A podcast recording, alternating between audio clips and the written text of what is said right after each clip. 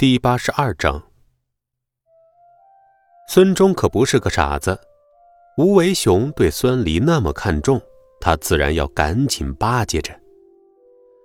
吴为雄随意的说道：“行了，滚一边去吧，我还要和我兄弟好好说说话呢。”啊，孙离兄弟，今天晚上有空不？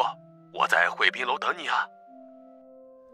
孙离满脸歉意的说道：“ 吴哥，今天晚上真的不行，有个家宴，我走不开。”原来不知道那条项链这么贵重，此时知道后，他更能感觉到吴为雄对他的厚爱了。可是吴为雄现在邀请他吃饭，自己竟然不能去，这让他心里愧疚。不过好在吴为雄也不在意，在电话那头哈哈大笑道：“哦哦，家宴。哎，对了，我听昊天说过，你的未婚妻可是个大美人儿，咋样？”弟妹喜欢你送的礼物不？可兰，吴哥问你喜不喜欢那条项链。孙离扭头看着秦可兰说道。秦可兰此时还停留在震撼当中，她不知道孙离怎么又和吴为雄认识了。要知道，这可是真正的珠宝大鳄呀！他是个聪明人，自然能够听出吴为雄对孙离的厚爱，简直就是大哥对小弟的爱护了。呃，喜喜欢，谢谢吴大哥了。秦可兰这才反应过来，哈哈，弟妹喜欢就好，那就先这样啊。孙俪，改天大哥再约你哈。吴为雄挂断电话后，秦赵父子、秦泽父子都还没有回过神来，而秦可兰更是如此。本来刚才孙离将话题已经引到自己的身上了。自己正想和吴为雄这样的商业大鳄多套套近乎，要知道，只要秦家能和这样的大鳄扯上关系，肯定会受益匪浅的。可是很显然呀，吴为雄根本就不认识他，也不在意他。吴为雄只认孙离。其实啊，孙离知道，王昊天肯定将自己和秦可兰的真实关系告诉吴为雄了，不然。吴为雄不可能对秦可兰这么冷淡的。此时，刚才奚落孙离、诬陷孙离是小偷的秦赵等人看向孙离的眼神都变了。刚才还在赌天咒地说孙离是小偷，此时却都哑口无言了。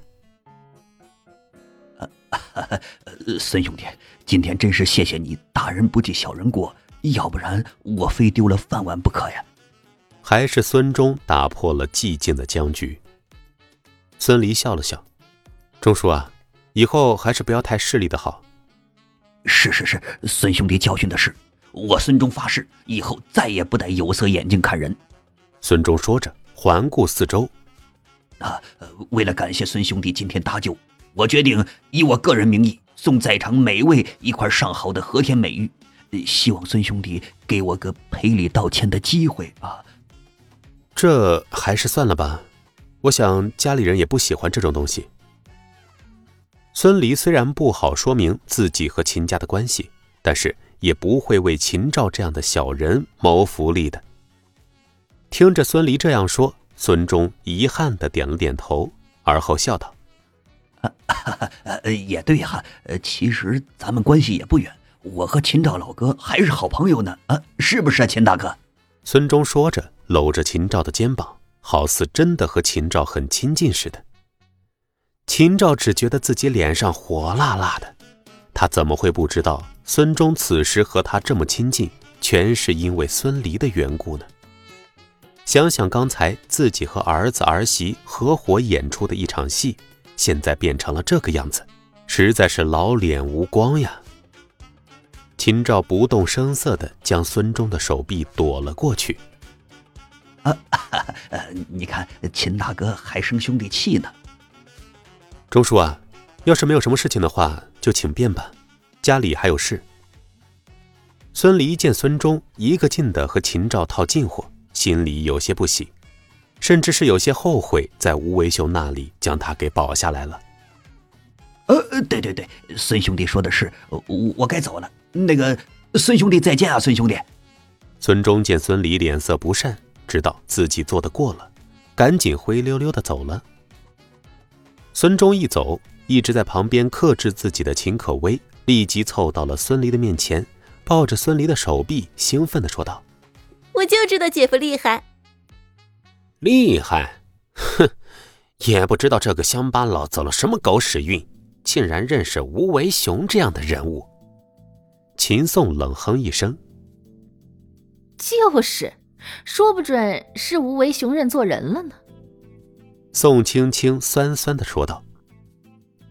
见此时仍然有人不开眼，秦可薇登时不乐意了，指着大嫂宋青青说道：“宋青青，我看你是眼红了吧？